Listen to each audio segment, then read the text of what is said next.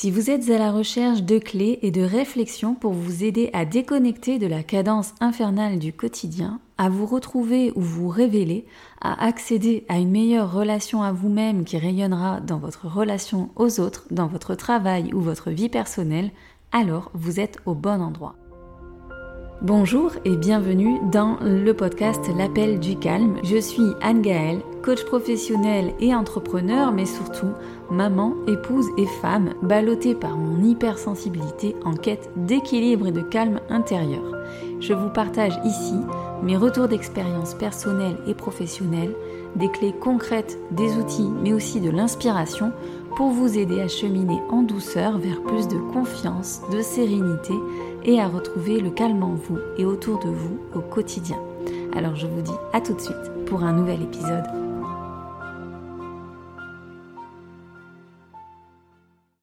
Bonjour et bienvenue dans ce nouvel épisode de podcast qui tombe un 1er janvier. Premier jour de l'année, 1er janvier 2024. Donc bienvenue et bonne année. Je ne sais pas si vous allez écouter l'épisode au moment même où il va être publié, ça se peut que suite à la soirée que vous venez de passer, vous l'écoutiez un petit peu plus tard dans la journée ou dans la semaine, aucun problème. En tout cas, au moment où j'enregistre, je peux vous le dire, on n'est pas encore le 1er janvier, on est le 29 décembre. Donc la fin d'année se profile très très rapidement maintenant et le 1er janvier arrive très vite. Et donc au départ, j'avais prévu une programmation sur un sujet et j'ai réalisé que l'épisode allait sortir le 1er janvier, eh bien qu'est-ce que j'ai fait? Je change tout et je réadapte l'épisode. Je me suis dit je ne peux pas faire un épisode le 1er janvier qui ne parle pas de ce début d'année. Donc on va enclencher ensemble un mouvement. Euh, déjà, ben, je vous présente mes meilleurs voeux. J'aimerais que cette année 2024, je vous le souhaite, vous apporte énormément d'amour, de santé, de joie, de douceur, de tendresse. Je voudrais que cette année, ce soit une année apaisante pour chacun, mais une année aussi qui soit pleine de créativité, de de choses constructives pour votre vie, que euh, vos relations soient épanouissantes, que vous vous y sentiez bien et à votre place.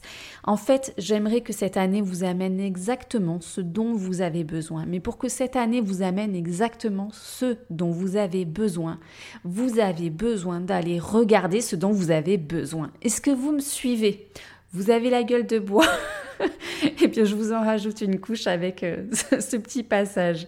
Vous rembobinez, vous réécoutez, et puis euh, ça va bien se passer.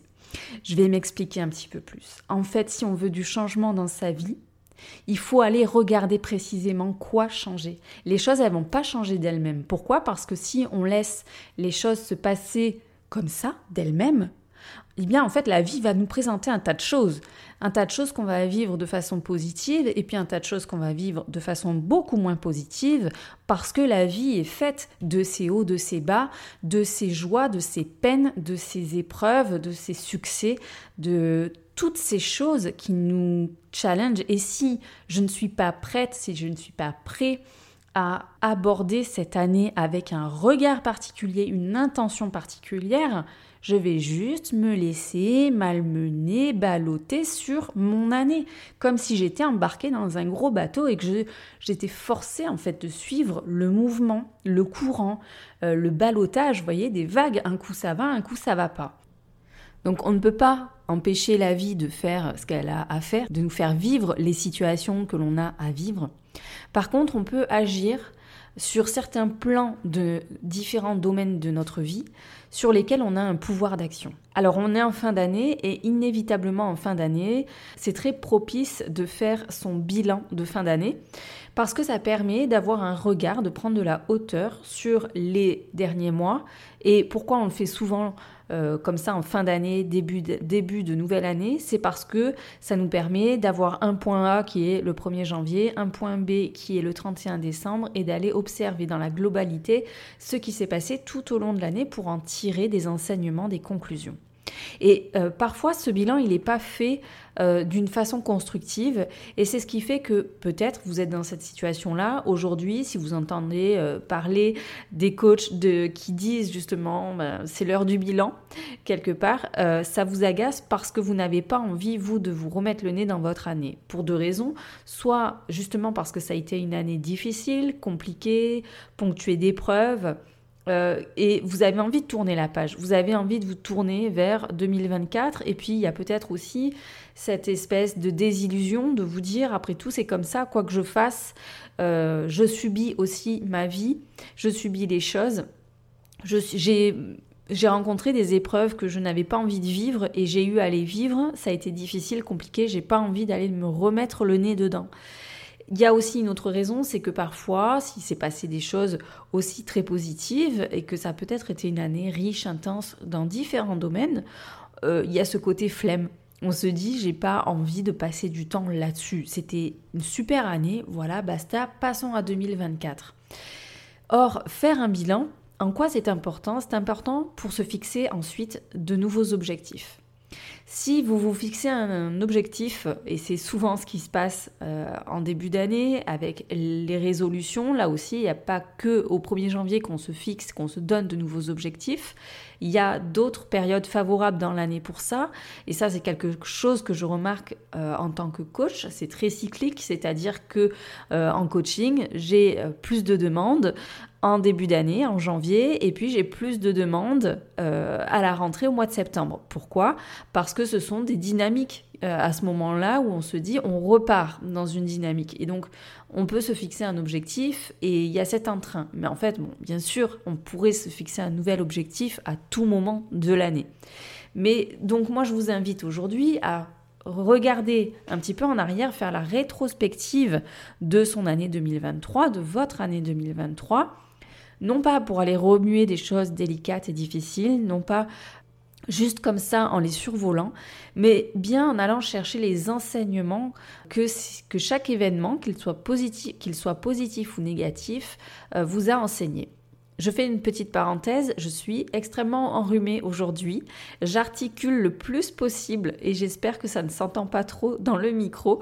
Mais euh, voilà, je vous fais la parenthèse, je vais essayer de parler de la façon la plus claire possible et donc de ne pas parler trop vite non plus pour euh, que les mots sortent comme il faut. Donc, je disais, faire euh, sa rétrospective, ce n'est pas seulement faire la liste des événements qui ont eu lieu. D'ailleurs, j'ai préparé un outil il y a quelques semaines et qui est toujours à disposition, un outil gratuit qui est un livret d'introspection qui vous permet de faire ce bilan annuel, qui vous permet de faire votre rétrospective de l'année 2023 de façon tout à fait constructive, bienveillante et positive. Donc c'est-à-dire qu'on fait son bilan tel qu'il est, on ne va pas se mettre des œillères sur les difficultés qu'on a vécues, on va simplement aller en retirer l'essence, les enseignements, le meilleur. C'est-à-dire que dans chaque défi que l'on a vécu, je vais plutôt prendre ces situations-là, mais ça vaut aussi pour les situations qui ont été euh, des succès, des réussites, des moments de joie, des accomplissements. Ça vaut aussi parce que, en fait, si je regarde quels ont été les ingrédients qui ont permis d'arriver à ce résultat, ou qui ont conduit à ce résultat, ou qui ont conduit au sentiment que j'en ai eu, parce qu'aussi chaque événement, chacun le perçoit à travers ses propres lunettes, à travers euh, son propre regard en fonction de qui il est, en fonction de ses valeurs, en fonction de son histoire, en fonction de son état du moment. Parce que parfois, quand on est fatigué, on va pas observer la situation du, de la même façon qu'un jour où on aurait été en pleine forme. Donc, c'est aussi euh, la possibilité d'aller décortiquer euh, qu'est-ce qui a amené chaque événement à être vécu de telle ou telle façon? Et qu'est-ce que moi, en tant qu'être humain, j'ai pu véhiculer à l'intérieur de ça comme valeur, comme expression de moi, comme ressource personnelle? Qu'est-ce que j'ai mis en place? Qu'est-ce que j'ai fait? Qui j'ai été à ce moment-là? Tout simplement, peut-être que le simple fait d'être qui vous êtes vous a servi ou desservi parfois. Et c'est ça qu'on veut aller chercher quand on fait un bilan, parce que ces éléments-là sont soit les éléments qu'on va donc chercher à renforcer pour la suite, si ce sont des éléments qui amènent du positif, Quand je parle d'éléments, ce sont des comportements, des habitudes, une façon d'être, une façon d'aborder les choses, un état d'esprit. Soit c'est au contraire des éléments qui ne m'ont pas aidé, qui, euh, qui ne m'ont pas permis euh, de me sentir comme j'avais envie de me sentir, comme j'avais besoin de me sentir, d'atteindre tel ou tel objectif. Parce que si je ne fais pas ça et que je me fixe un nouvel objectif juste comme ça, eh bien en fait, euh, il y a de fortes chances que je reproduise juste des comportements qui ne me servent pas, qui sont contre-productifs. Si je ne mets pas un regard objectif là-dessus, et je suis insistante sur le fait d'apporter un regard objectif dessus, c'est-à-dire qu'on prend de la hauteur, on en finit avec euh, la culpabilité, on fait ça de façon tout à fait euh, bienveillante et constructive, on est capable de prendre du recul sur soi et de dire quand je me comporte comme ça, ça amène tel résultat et au final j'en paye le prix. Donc pas de culpabilité. Par contre, on va aller se responsabiliser sur les éléments sur lesquels on va pouvoir agir. Les éléments sur lesquels on va pouvoir agir, ce sont uniquement les éléments qui dépendent de nous. Je ne peux pas agir sur le contexte extérieur, sur la météo par exemple, sur la politique, sur les médias, sur la géopolitique avec ce qui se passe en ce moment. Ça, ça peut euh, impacter finalement un tas de choses dans notre quotidien, mais j'ai pas de moyens réels moi d'action à mon niveau par rapport à ça. Donc sur quoi je peux agir J'en reviens toujours à la même chose, sur ma façon de percevoir les choses, sur mes réactions, sur les actions que je peux mener, sur la façon euh, dont j'appréhende les choses, donc sur mon mode de pensée. Et donc ça, oui, je peux aller travailler là-dessus. Et à partir de là, je vais pouvoir me tourner vers 2024, me dire de quoi j'ai envie en fait. Qu'est-ce que je ne veux plus dans l'année 2000, enfin que j'ai vécu dans l'année 2023 ou les années précédentes et que je ne veux plus vivre? Alors encore une fois, il y a des choses où vous n'aurez pas le choix parce que c'est la vie qui va décider pour vous de certains éléments. Mais dans les choses qui dépendent de vous, qu'est-ce que vous voulez, qu'est-ce que vous ne voulez plus? Et inversement, qu'est-ce que vous voulez tout court ou qu'est-ce que vous voulez davantage si vous avez déjà enclenché un mouvement, quelque chose de positif, si vous êtes déjà en, route vers, euh, vers l'atteinte de votre objectif, qu'est-ce que vous voulez davantage, qu'est-ce que vous pouvez inclure un petit peu plus dans ce quotidien de 2024, 2025, etc. On se tourne vers l'avenir.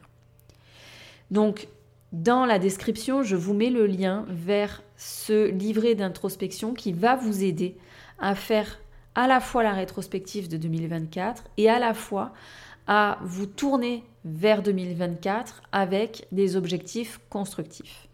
Dans le livret, il n'est pas question de poser les objectifs, mais simplement de prendre conscience déjà des premières actions que vous pouvez mener, des choses que vous voulez intégrer à votre année et de aussi comment vous voulez les intégrer. Donc aujourd'hui, bah, je vais vous proposer un épisode qui va parler de la façon dont on pose un objectif, puisque c'est d'actualité. Combien de résolutions finissent par euh, ne pas aboutir? Euh, On les laisse tomber. Combien d'objectifs aussi vont être euh, prononcés, promulgués, décidés, et puis on va y renoncer rapidement. En fait, euh, la réalité, c'est que un objectif mal posé, c'est un objectif que l'on ne peut pas atteindre et donc c'est un objectif qu'on va rapidement laisser tomber. Donc on va voir ensemble aujourd'hui comment on se fixe un objectif qui tient la route, qui donne envie d'être tenu, poursuivi. Et pour ça, ben déjà, je voudrais vous présenter les quatre erreurs principales que l'on fait quand on se fixe un objectif. La première erreur, c'est d'être concentré sur le manque. C'est-à-dire qu'on va être concentré sur quelque chose qui nous manque et on se dit, bah, je veux justement ce qu'il me manque. Donc je veux, s'il me manque de l'argent aujourd'hui, je veux de l'argent. S'il me manque euh, l'amour de ma vie aujourd'hui, je veux trouver l'amour. S'il me manque un petit peu plus de liberté, eh bien je veux de la liberté. Et on va simplement chercher à combler ce manque.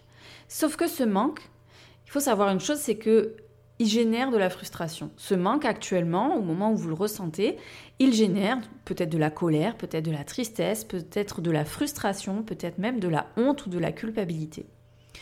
Et si je fixe un objectif qui est en lien avec et qui est en fait poussé par une émotion dite désagréable, pour pas dire négative dans certains cas, en fait, j'ai de mauvaises motivations. J'ai une mauvaise motivation. Le moteur, il va pas tenir. Pourquoi?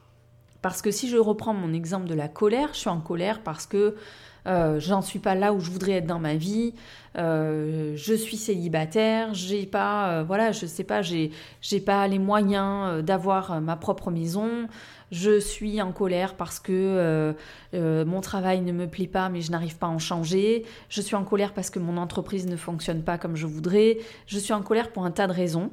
Et donc je veux me fixer un objectif, sauf que la colère, c'est une émotion qui va venir générer de la fatigue. De la même manière que si derrière tout ça, il y a de la tristesse de la déception, euh, c'est un état quasi apathique, du coup, la tristesse, qui va être difficile à transformer en énergie positive. Donc si je suis dans la colère, je vais, alors on pourrait prendre tout le champ lexical du coup, de la lutte, de la guerre, parce que très souvent d'ailleurs, dans mon cabinet, ce sont euh, les clients qui arrivent avec ce type d'objectif, en fait, ils emploient beaucoup euh, le, ce terme euh, de la guerre, de la lutte, d'être dans cet affrontement quasiment quotidien, et du coup, bah, ce qui se passe, c'est que si je suis dans une lutte quotidienne, moi, ça me demande de la force. Et si j'ai besoin de force, j'ai besoin d'énergie. Sauf que mobiliser de l'énergie quotidiennement, c'est difficile. Hier, j'avais de l'énergie. Ce matin, je me réveille avec un rhume. J'ai pas d'énergie. Donc, si j'attends d'avoir de l'énergie pour atteindre mon objectif, ça va être difficile de l'atteindre. Du coup, la honte, la colère, la tristesse, qu'importe le sentiment qui est derrière, mais en tout cas qui vous pousse à agir, mais qui n'est pas porté d'une intention positive, en fait, en soi, va être difficile à atteindre ça va nourrir aussi quelque chose de négatif derrière. C'est-à-dire que si j'ai de la difficulté à atteindre cet objectif, je reprends l'exemple de la personne qui cherche l'amour de sa vie, qui euh, est célibataire depuis des années, qui a euh, vraiment, qui se sent mal de vivre seule. Euh, si ça devient son obsession de trouver quelqu'un et que dans l'année elle ne trouve toujours pas quelqu'un, mais comment elle, va le comment elle va se sentir à la fin de l'année? Si elle s'est focalisée uniquement sur ce manque donc l'idée, c'est vraiment d'aller chercher un objectif qui a du sens, qui nous aide au quotidien. Donc la première erreur, c'est celle-ci. La deuxième erreur, c'est d'avoir un objectif, de se fixer un objectif qui va être motivé par des causes ou des injonctions extérieures à nous-mêmes. Et de façon très proche, euh, très souvent, on va être influencé, ben, soit parce que euh, on en est à un stade de notre vie où notre entourage a fait réaliser telle ou telle chose et on se dit que pour nous, ce devrait être pareil, que c'est la normalité et que si on ne le fait pas, on n'est pas normal, on est hors norme, euh, on est peut-être inadapté à la société, inadéquate. Donc, on va se dire que nous devrions nous fixer l'objectif d'atteindre la même chose on va peut-être être motivé par l'injonction extérieure qui sont des héritages, peut-être familiaux, parentaux, peut-être que dans la famille ça a toujours été comme ça, peut-être que enfant euh, on a toujours ces voix de nos parents qui, euh, qui sont en nous et puis qui nous poussent à euh, atteindre certains types d'objectifs pour entrer tel, dans tel ou tel modèle de vie.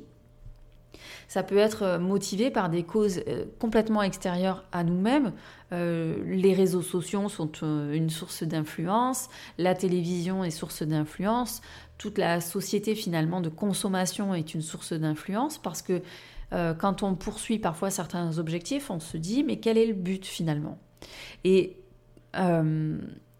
si le but c'est juste d'atteindre un objectif parce que euh, c'est euh, ce que font la majorité des personnes, c'est ce que je vois, c'est ce que j'entends. Non. Et on peut aussi se sentir parfois euh, comme pris en défaut ou pas à la hauteur dans une situation ou dans notre vie parce que notre entourage proche va vivre certaines choses et on se dit que nous aussi on aimerait vivre ces choses-là. Mais en fait, est-ce qu'on a besoin vraiment à cet instant de vivre ces choses-là ou d'atteindre euh, les mêmes objectifs que? C'est ça la vraie question. On va y venir juste après. Troisième erreur, c'est que si mon objectif est synonyme de lourdeur, qu'il est difficile à atteindre, qui demande des efforts démesurés, considérables, tout objectif bien sûr demande un minimum d'effort puisqu'on va, on va changer des habitudes, changer des comportements habituels connus. Mais donc ça, ça demande des efforts constants. Mais si là, les efforts sont vraiment démesurés, me demande un changement radical et violent, ça se peut qu'en fait, il n'y ait pas de joie là derrière et que j'ai pas très envie chaque matin de me lever pour atteindre cet objectif. De la même manière que si mon objectif est synonyme d'une perte, consciente ou inconsciente, c'est-à-dire que inconsciente, c'est on n'en a pas pris connaissance, consciente, on en a pris connaissance, mais on fait de l'évitement, c'est-à-dire qu'on se dit oui, mais je dois passer par là, c'est comme ça, je suis obligé, c'est comme ça qu'on atteint ses objectifs ça se peut aussi qu'il y ait tout un mécanisme d'auto-sabotage qui se mette en place. Le type de perte courant que je vois dans les objectifs qui font qu'un objectif euh, n'est pas atteint et qui, fait que la, oui, la personne s'auto-sabote en fait dans ses objectifs, c'est qu'elle n'a pas conscientisé ce qu'elle perd en poursuivant son objectif. Parfois, euh, donc j'accompagne moi beaucoup des entrepreneurs euh, femmes et hum, là dernièrement j'ai accompagné une entrepreneur qui, a connu le succès, qui, qui sait exactement quoi faire pour développer son activité. Elle n'a pas besoin de moi pour lui dire quoi faire pour développer son activité, elle le sait. Mais par contre, ce qu'elle avait du mal à percevoir, c'est pourquoi en fait son énergie euh, fluctue beaucoup et euh, du coup, il y a euh, parfois bah, cette procrastination, le fait de ne pas avoir envie de faire les actions à faire. Donc on allait identifier bien sûr plein de choses. Euh, mais ce qu'elle n'avait pas identifié, c'est que en fait, se remettre dans ce mouvement qu'elle avait connu par le passé, ça allait induire quelque chose qu'elle avait actuellement et dont elle profitait malgré tout. C'est-à-dire que même si la situation d'aujourd'hui était inconfortable financièrement parce que un manque de stabilité ou de vision long terme, malgré tout, elle en retirait un bénéfice qui était d'avoir plus de temps pour elle, et c'était une des premières fois de sa vie depuis des années et des années qu'elle avait par exemple le temps de lire, qu'elle avait par exemple le temps euh, de s'occuper d'elle, juste d'elle. Et du coup, euh, inconsciemment, son cerveau était en train de tout simplement lui induire des mécanismes d'auto-sabotage par la procrastination notamment, par ces fluctuations d'énergie pour la maintenir dans cet état de bien-être. Parce que cet état de bien-être, au fond d'elle, elle, n'avait pas envie de le perdre. Donc l'idée c'était d'aller réévaluer, réajuster ses objectifs en fonction de sa réalité actuelle. Et sa réalité actuelle, c'est les besoins qu'elle a aujourd'hui qui ne sont plus les mêmes que ceux qu'elle avait à l'époque. Donc, voyez, le sentiment de perte, ça peut être ça, ça peut aussi être quelqu'un qui a profondément envie de créer son activité, qui sent qu'elle a cette fibre entrepreneuriale en elle, qui ne veut plus du salariat, mais qui a une peur terrible pourtant de quitter son poste. Pourquoi? Parce que derrière, ça va induire insécurité financière. C'est-à-dire que comme elle ne sait pas combien de temps euh, ça va prendre pour développer son activité et en retirer de l'argent, ni même euh, peut-être qu'elle n'a même pas la certitude que ça va marcher aussi bien que ce qu'elle l'espère, eh bien inconsciemment, là, elle se dit que son travail, c'est sa sécurité financière, ça amène cette stabilité, et donc du coup, eh bien, soit elle repousse le fait de créer son entreprise, soit elle va faire un petit peu les deux pendant un certain temps, mais ça se peut que du coup, elle sabote le fait finalement de s'impliquer réellement dans, son entreprise, dans... et elle va finir par se dire, ben, finalement, j'ai bien fait de pas quitter mon emploi parce que ça ne marche pas. Donc il peut y avoir voilà beaucoup de paramètres à évaluer et ce paramètre de la perte finalement il est important il est important de le considérer. Quatrième et dernière erreur que je vois le plus souvent, c'est de se fixer un objectif irréaliste ou trop ambitieux. Et ça peut surprendre de la part de la coach que je suis de dire ça. Mais oui, un objectif trop ambitieux, c'est un objectif euh, pour lequel aussi on va s'auto-saboter, surtout si l'objectif ambitieux n'a pas de plan d'action clair, n'est pas délimité dans le temps, euh, est flou, n'est pas euh, voilà, est vague. Euh, et c'est juste quelque chose qu'on l'on espère. C'est comme un espèce de rêve ou de mirage, quelque chose qu'on va poursuivre Et, euh, et, du coup, ça va être difficile de l'atteindre. C'est peut-être tellement en décalage par rapport à notre réalité. Imaginez, vous êtes dans une situation euh, euh, à un instant T et puis vous vous fixez d'avoir un objectif qui va démultiplier par 10 vos revenus. Si vous êtes quelqu'un qui commençait juste à courir, ça va être peut-être votre objectif trop ambitieux de courir un 20 km en, en moins de 3 mois, des choses comme ça. Et en fait, ces objectifs-là, il y a deux cas de figure qui se présentent très souvent. Le premier, donc, c'est l'abandon. On renonce, donc soit par auto-sabotage, soit vraiment parce qu'on renonce, on se le dit, on dit non mais stop, en fait c'est n'importe quoi, j'arrête. Euh, soit, en fait, il y a une forme d'auto-sabotage qui est aussi beaucoup moins consciente. Et attention, ça, ça va peut-être vous parler, et c'est peut-être des situations qui se répètent dans votre vie. C'est qu'en fait, on va se fixer un objectif très ambitieux, on va tout faire pour l'atteindre, y mettre énormément d'énergie, y mettre énormément de moyens personnels ou extérieurs. Et en fait, on va s'épuiser, on va épuiser nos ressources, on ne va pas réussir à atteindre cet objectif parce qu'il était mal fixé dès le départ. Et au final, on arrive à quoi? Au burn-out ou à une situation d'échec. Et cette situation d'échec, elle va conduire à vraiment une dépréciation de son estime de soi, il va falloir vraiment de l'énergie ensuite pour remonter la pente. Donc là, ça va peut-être vous parler, mais très souvent, c'est pas le, le problème, c'est pas vous, le problème, c'est l'objectif, c'est la façon dont il a été fixé par vous, effectivement, et parce que vous visez.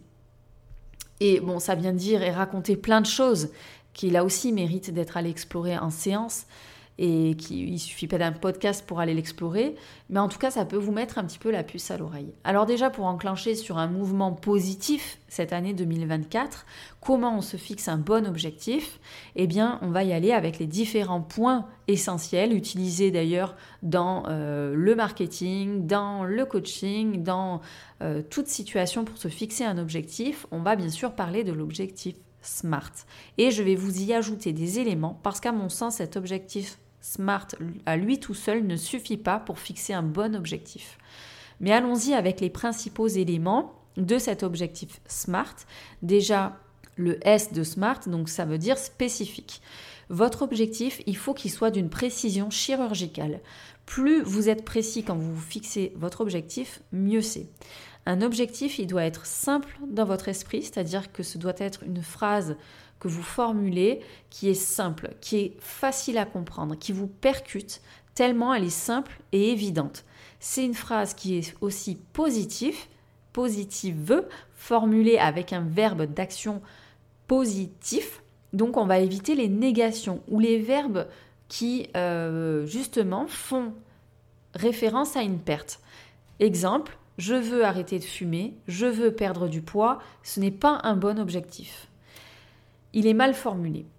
On veut améliorer sa santé, on veut améliorer sa condition physique, on veut améliorer son tonus, on veut améliorer, il faut aller préciser. Il faut que ce soit simple, positif, clair et actionnable. Ça, c'est la première euh, chose importante parce que quelque chose qui est vague ou qui est négatif, qui n'est pas clair, ne sera pas atteignable. Le second point de SMART, c'est le M, euh, qui est mesurable. L'objectif doit être mesurable, c'est-à-dire il faut avoir des critères en tête bien définis qui nous permettent de dire que 1. on est sur la bonne voie et que 2. on a atteint cet objectif. Donc pour mesurer euh, son objectif, il faut qu'il y ait des éléments concrets, quantifiables. Euh, si je dis eh ben, je me sentirai mieux, je me sentirai plus heureux parce que j'aurai atteint mon objectif, ça va pas marcher. Parce qu'en fait, être mieux par rapport à qui, par rapport à quoi, par rapport à quand, par rapport à comment, ça veut dire quoi être mieux pour toi? Qu'est-ce que tu vas dire à ce moment-là? Quels seront le type de mots que tu vas employer? Quel est le type d'attitude que tu auras? Qu'est-ce que tu vas ressentir comme émotion? Comment ça se verra de l'extérieur? Qu'est-ce que les proches vont dire à propos de ça? Il faut aller chercher des critères euh, le plus possible mesurables. Moi qui travaille essentiellement dans des questions bien-être, c'est pas toujours évident. On n'est pas dans, euh, par exemple, de la vente ou euh, du marketing où on va avoir vraiment des choses mesurables parce qu'on aura augmenté son taux d'audience, on aura augmenté son taux de vente, on aura des paramètres vraiment chiffrables.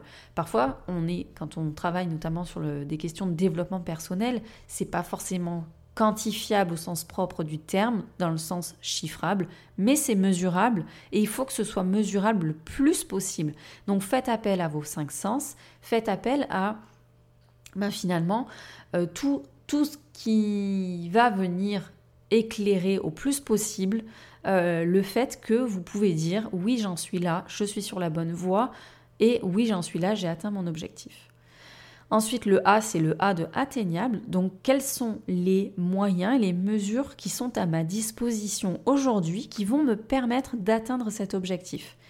Et si je manque de moyens, si moi-même je n'ai pas les ressources, qu'est-ce que ça va me demander? Euh, je vais devoir aller chercher, mobiliser des ressources à l'extérieur de moi. Donc déjà, d'une part, est-ce que c'est possible?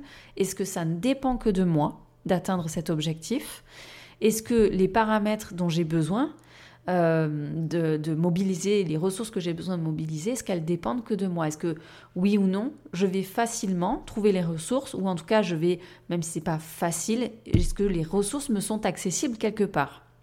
Vous voyez bien que si là, je me dis ça va être compliqué, je vois pas comment je pourrais euh, obtenir telle ou telle ressource. Bon, soit il faut réajuster l'objectif, soit il faut le changer. Donc l'objectif doit être réaliste aussi, réalisable. Et là, il y a une question qu'on se pose rarement, et j'en reviens un petit peu aussi à ce que je disais avant sur la perte, hein, parce que cette question, elle permet aussi d'aller mesurer ce que ça va nous coûter finalement d'aller atteindre et d'aller chercher cet objectif. Donc quels sont les inconvénients à atteindre l'objectif? Parce que oui, il y en aura. Euh, en fait, très souvent aussi, on échoue dans l'atteinte de nos objectifs ou on laisse tomber nos bonnes résolutions parce qu'on ne voit que les paillettes. on voit que le côté positif, c'est ça d'ailleurs qui enclenche le mouvement. On est tout content, tout heureux. On part, euh, hop là, comme des fous vers notre objectif. Et puis quand on croise les premières difficultés, qu'on se confronte aux premiers inconvénients, ça devient beaucoup plus difficile de l'atteindre. Et là, on a envie d'abandonner. Donc, si je suis claire dès le début sur en fait, je vais rencontrer des difficultés, il va y avoir des inconvénients, mais par contre, je suis parfaitement au clair sur ce que c'est et je vais savoir justement quelles ressources mobiliser à ce moment-là.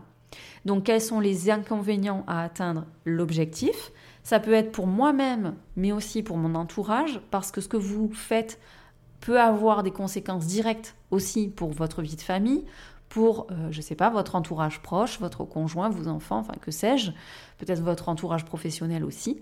Donc d'aller évaluer quels sont les inconvénients pour chacun, quels sont les coûts en termes de, pas seulement financiers, mais les coûts en termes d'investissement de temps, d'énergie, de logistique, de moyens techniques peut-être, de moyens humains aussi, euh, quels sont les risques? Est-ce qu'il y a des risques? Quels sont-ils? Comment je les ai mesurés? Est-ce que je suis prêt à prendre ces risques? Dans quelle mesure? Vous voyez, je suis extrêmement précise en fait. Je pousse. Je parlais de précision chirurgicale, c'est ça, aller définir un objectif qui est efficace, c'est d'être le plus précis possible, de pousser le plus loin possible la réflexion. C'est aussi d'évaluer quel est le but, en quoi c'est important pour moi de poursuivre cet objectif. En quoi c'est important? Quel est le but?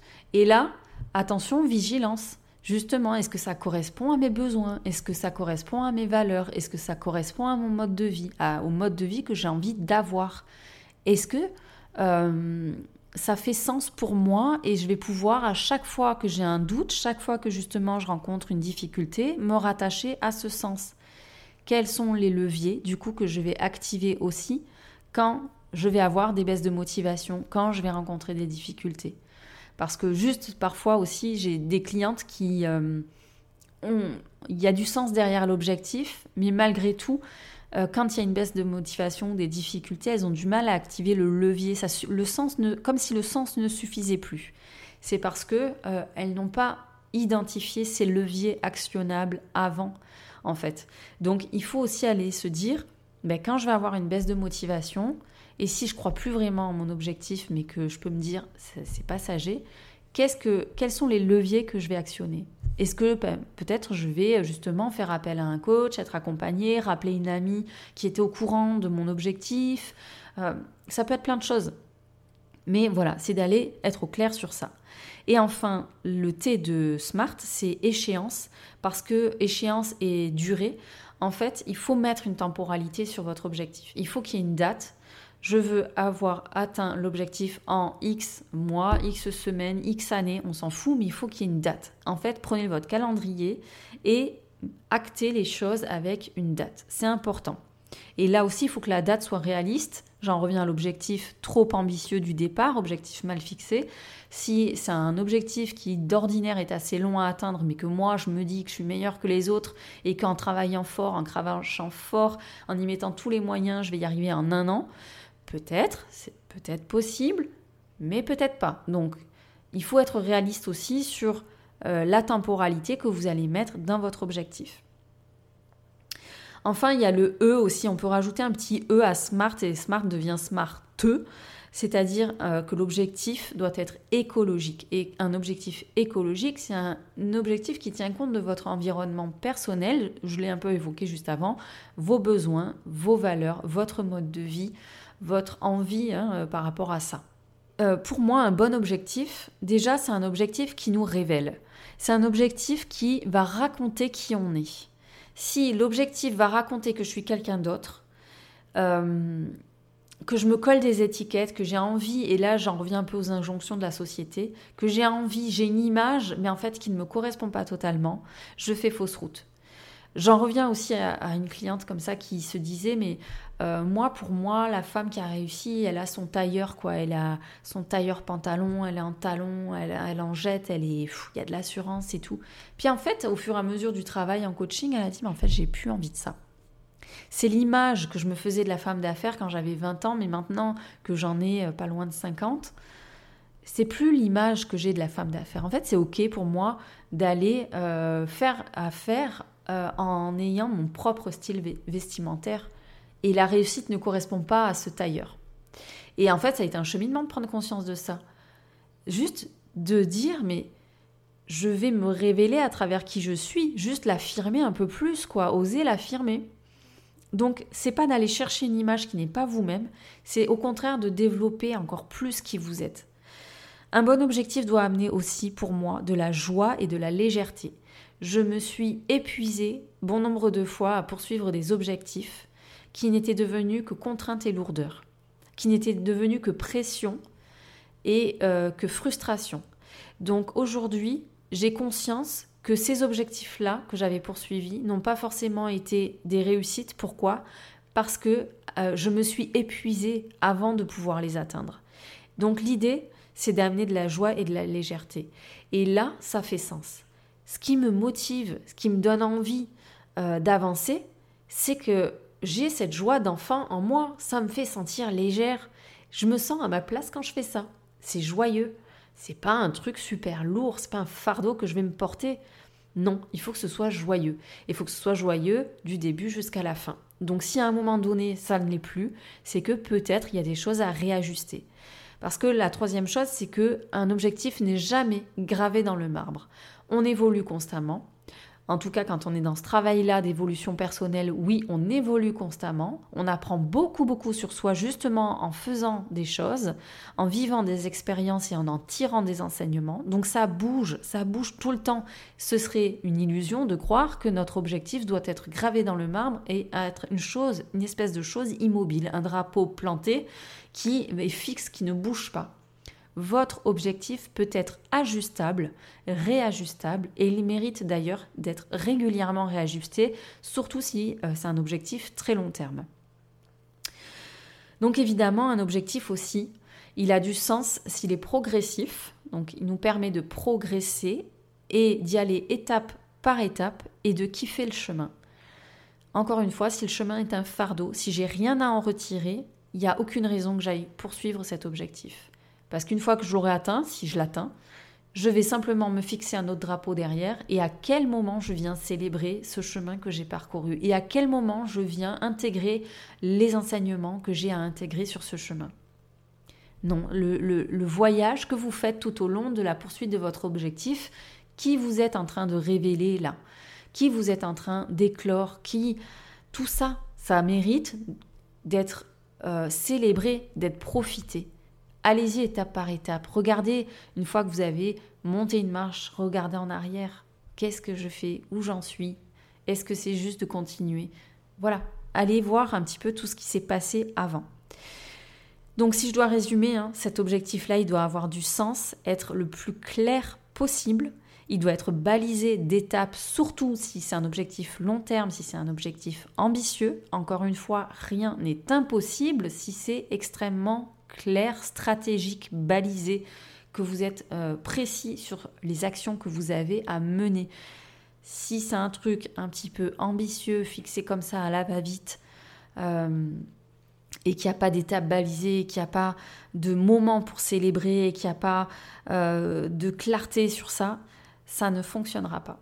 Donc, la coach qui vous accompagne aujourd'hui via ce podcast vous dit oui, fixez-vous des objectifs quand même qui vous inspirent fortement, qui vous poussent quand même à agir. N'allez pas non plus viser trop petit parce que ça ne vous motivera pas. Soyez dans cette, ce juste équilibre, en tout cas cette clarté. Plus ce sera clair dans votre esprit, plus il y aura votre joie d'enfant aussi associée à euh, cet objectif et plus ce sera facile pour vous de l'atteindre. En tout cas, j'espère que ça vous aura aidé. Vous pouvez évidemment réécouter l'épisode, prendre des notes, noter toutes les questions que j'ai posées au fur et à mesure. Ce sont exactement les mêmes que je pose en séance. Évidemment, vous l'avez compris, en séance, on va travailler beaucoup plus en profondeur sur chacun des points et notamment sur les blocages. Je vous mets en description à nouveau euh, le lien vers le livret d'introspection que vous pouvez télécharger. Il est spécialement conçu pour les entrepreneurs, pour vous aider à mettre de la clarté là aussi sur votre équilibre entre vos ambitions et vos aspirations personnelles, vous aider à faire une rétrospective de votre année qui soit constructive et bienveillante pour capitaliser sur vos forces, sur vos ressources, pour célébrer ce qui s'est bien passé, pour célébrer aussi votre résilience s'il y a eu des défis rencontrés, des difficultés, et vous aider à vous propulser dans l'année 2024 avec beaucoup de lumière intérieure et de paix intérieure. Je vous dis à très bientôt. Je vous souhaite encore une merveilleuse année. Je suis ravie de la débuter avec vous et même extrêmement touchée de votre présence ici. À très bientôt. Merci pour votre écoute d'aujourd'hui. Si vous avez aimé ce podcast et pour ne rien manquer des prochains épisodes, suivez-moi sur votre plateforme de podcast préférée. Si vous pensez que son écoute peut être utile à un proche, n'hésitez pas à le lui partager afin de le soutenir dans son cheminement personnel. En attendant le prochain épisode, retrouvez-moi sur les réseaux sociaux. Je vous dis à très bientôt et d'ici là, n'oubliez pas de répondre à l'appel du calme.